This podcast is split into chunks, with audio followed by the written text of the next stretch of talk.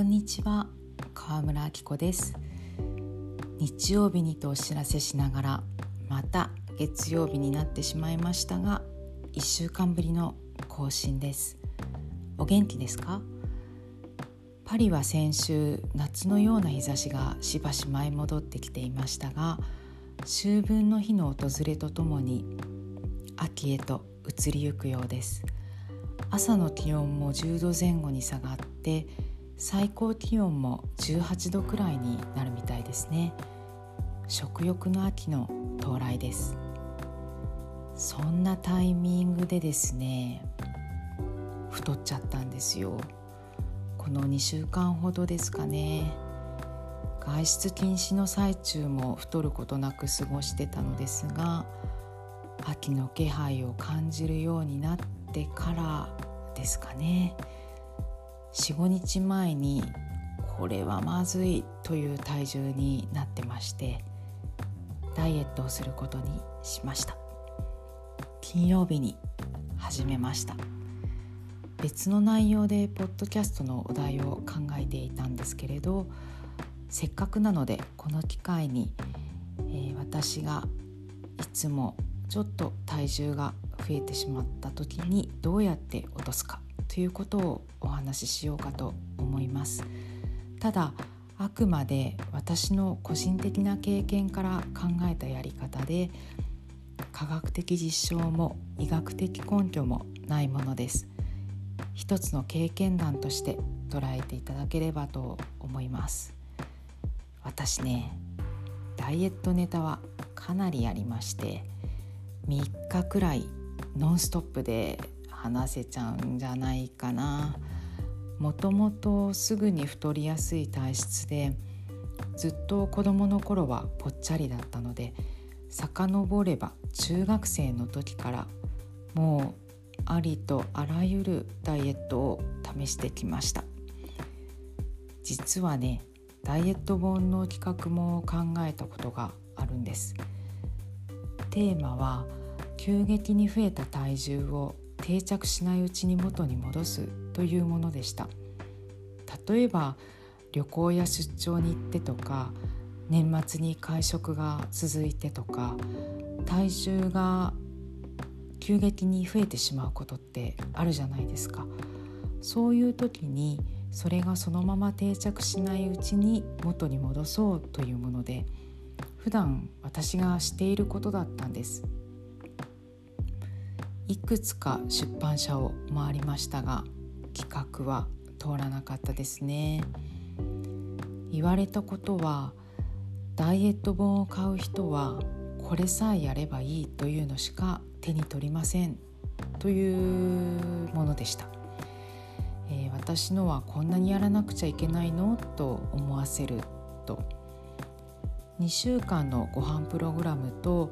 レシピの提案をしていたんですがこれができる人はダイエット本は買わないんですよと言われました。まあ確かに片付けができる人が片付けの指南本は買わないですもんね。あれ何年前だったかな。まあでも今日は今回私がダイエットすると決めて実際にしたことですね。それをお話ししたいと思います。まずどうして今回体重が増えたかと考えるとまあね十分思い当たる節がありまして多分連日サンドイッチを食べ歩いていてサンドイッチだけにすればいいのにその場で目に入る焼き菓子系のデザートも買っちゃって食べてたことじゃないかなと推測しています。あ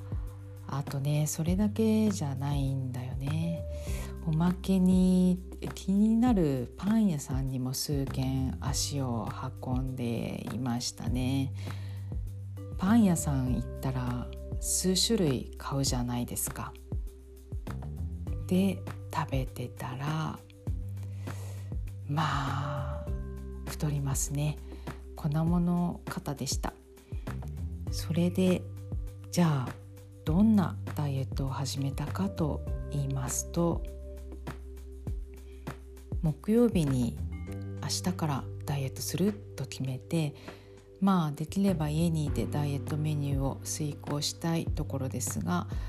そうもいかなかったので外食で何を食べることにしたかですね。お肉です。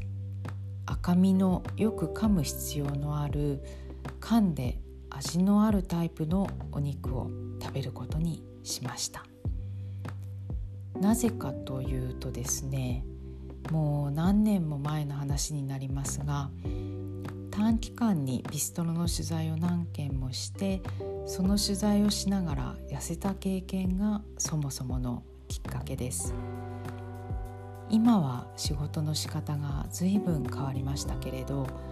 以前は10日くらいの間に40件前後取材で回るなんてことが定期的にあったんですね。そうすると太ると思うじゃないですか。それがね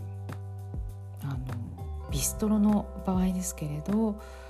あのいつからか痩せるようになったんですね。一度東京からいらした編集者さんに取材が中盤に差し掛かった頃謝られたことがありました。あきこさんなんか痩せてきてる気がするんですけどもしかしてこの取材のせいですかって後ろ姿がお尻がなんか三角になってきてるってびっくりしていてその時スリムのパンツだったかジーンズだったかを履いてたかと思うんですが「ねえお尻のとこなんかプカプカ余り始めましたよね」と答えたらしきりに申し訳なさそうにされてました。うーんまあそう確かにねその取材の時はいつになくどんどん減って自分でも驚きましたけれど体の内部が休みなく消化するために動き続けていましたね。そんな話をあのそんなやり取りをした日の夜もとても立派な鴨の胸肉のグリルを食べた記憶がありますがものすごく、うん、消化するのに体力を消耗していると毎日感じていました。私基本的に撮影させていただくものは全部食べます。もちろんカメラマンさんとシェアしていただきます。一口二口食べて残すっていうやり方もあるのだと思いますがどうしても食べ物を残すっていうことがうんできないですよねあと取材させていただくお店で残すっていうのもしたくないですよね。どのお店でも少なくとも前菜メインデザートと3皿は取らせていただいて営業時間の間にお邪魔する場合はテーブルを予約して普通に自分たちが食事をするために注文したものを撮影します撮影が終わったら食べますそうするとまあ1日に4件、えー、回ったら結構な量です。そういう日に何件も回る取材の時にうんもしコツのようなものをあげるとしたら私はパンには手をつけないです。あらかじめリサーチに行っている時にすでに食べているので取材当日はパンは食べないようにします。パンをセーブすればフランス料理というのはもうそれだけで炭水化物を控えることになりますね。だからねもし炭水化物で太ってしまう体質の人ならばフレンチってダイエットしながら外食できちゃうんですよ。お料理にパイ生地が使われていたりもちろんデザートには粉物が含まれることも少なくないですが炭水化物が主役っていうことはないですね。でね話を元に戻すとパンを全く食べないだけでも消化が早い気がするんです。で体が絶え間なく消化をするためにエネルギーを使っている感じもする。それで消化するためのエネルギー消費っていうことを考えるようになってその感覚をダイエットに応用すればいいんじゃんって思ったんですいやね前に妹と「あれほんと不思議だよね」って話したことがあるんですがダイエットって始めた途端に太りませんか？今日もうこれしか食べないってした途端に太るんですよ。すんごい控えたはずなのに。もし食べることによって代謝が促されて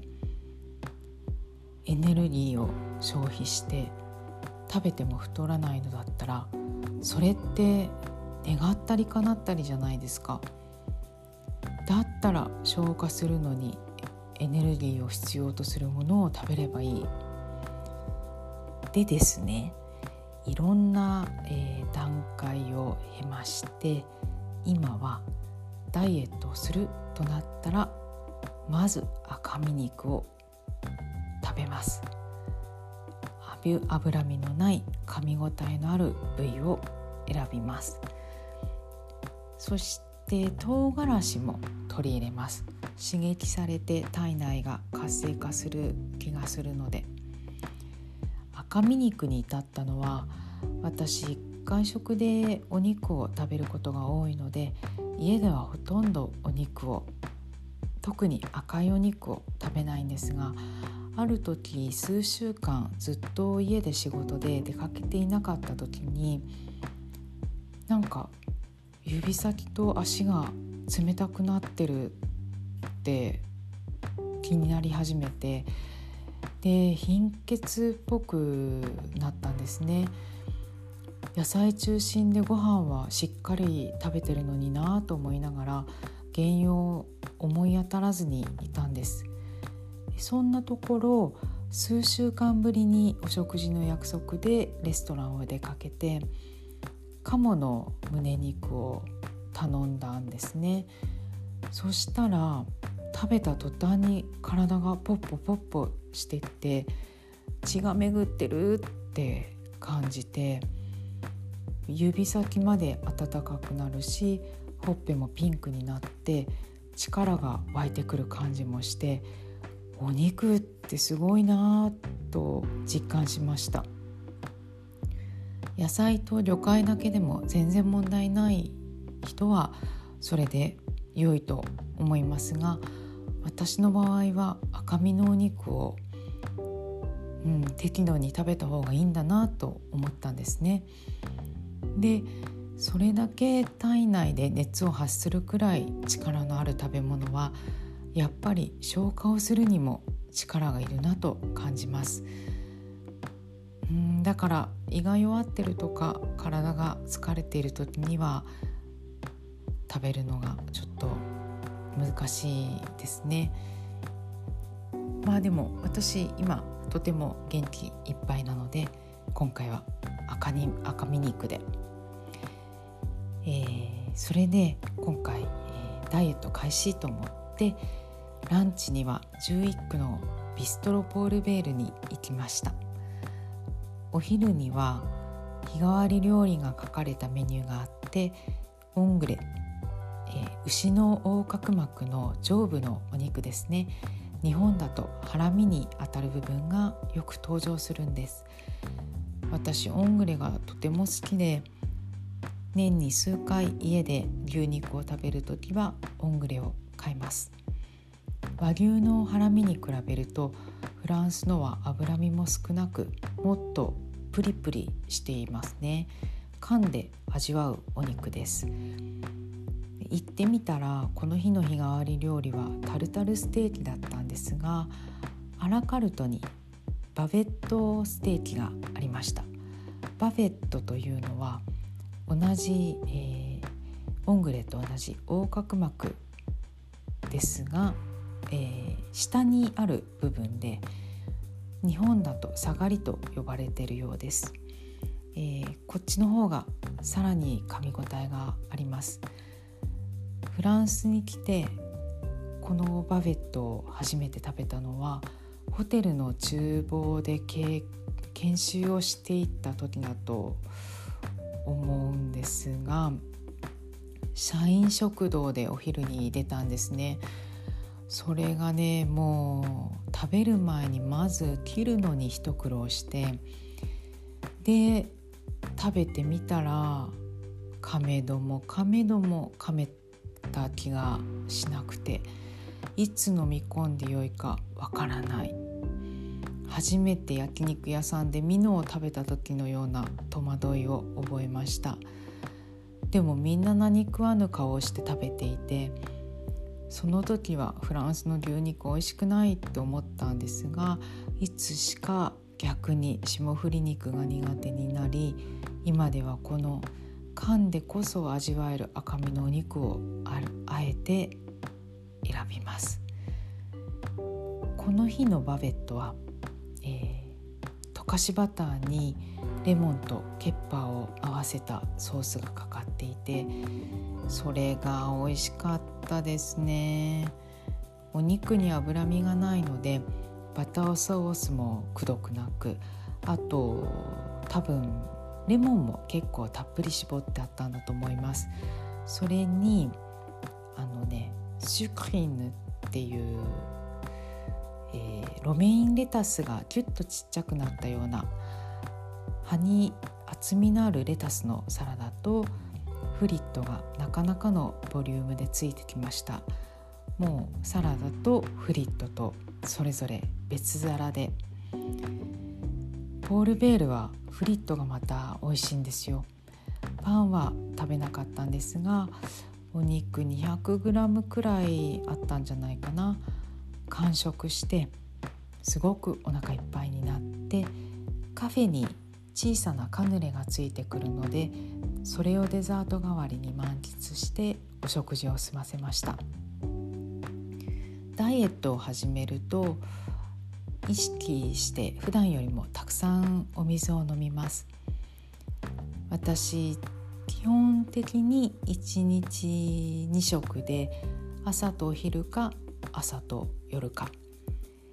えー、それでも日によってはお昼に食べても夜少しお腹が空くこともありますが幸いこの日はお腹は空かなかったので売れすぎてしまっていた。いちじくが2つあったのでそれだけ食べて終わりにしました。翌日土曜の朝マルシェに行ったら、えー、お肉屋さんにオングレが売っていたので買いました。前日のねバベットがうんとっても美味しかったから同じようにしようかと思ったんですが、えー、バターではなくオリーブオイルで焼いて焼き汁にバニュルスというスペイン国境でじゃないスペイン国境の近くで作られる甘みのあるワインの、えー、ビネガーを注いで少し煮詰めてソース代わりにしました。それにプチトマトと赤玉ねぎのサラダ。それはオリーブオイルとバニュルスのビネガーと塩コショウで味付けをして。あとはあったかいポテトサラダも用意して。こっちは、えーと、パセリとセロリの葉を加えてオリーブオイルで和えました。結局前日と同じくらいのボリュームを食べましたね。週末だったしゆっくりめのランチにして夜になってまたうれうれうれになったイチジクがあったのでそれだけつまみました。金曜も土曜も朝はパンを食べています。でポテトも相当な量を食べているのであまり制限している感はないですがその2日でそう日曜に測ったら1 6キロ減ってたので成果は上出来ですかね。うんあと1.2キロほど頑張ります。今週はサンドイッチの取材もあるし食べるスケジュールが詰まっているので赤身肉作戦が続行できないんですがまあまた増えてしまわないように気をつけたいと思います。さて今回は趣向を変えてお送りしましたがどうだろう？これ聞いてて面白かったですかね？次回はまた緩やかな美味しい話にしたいと思います。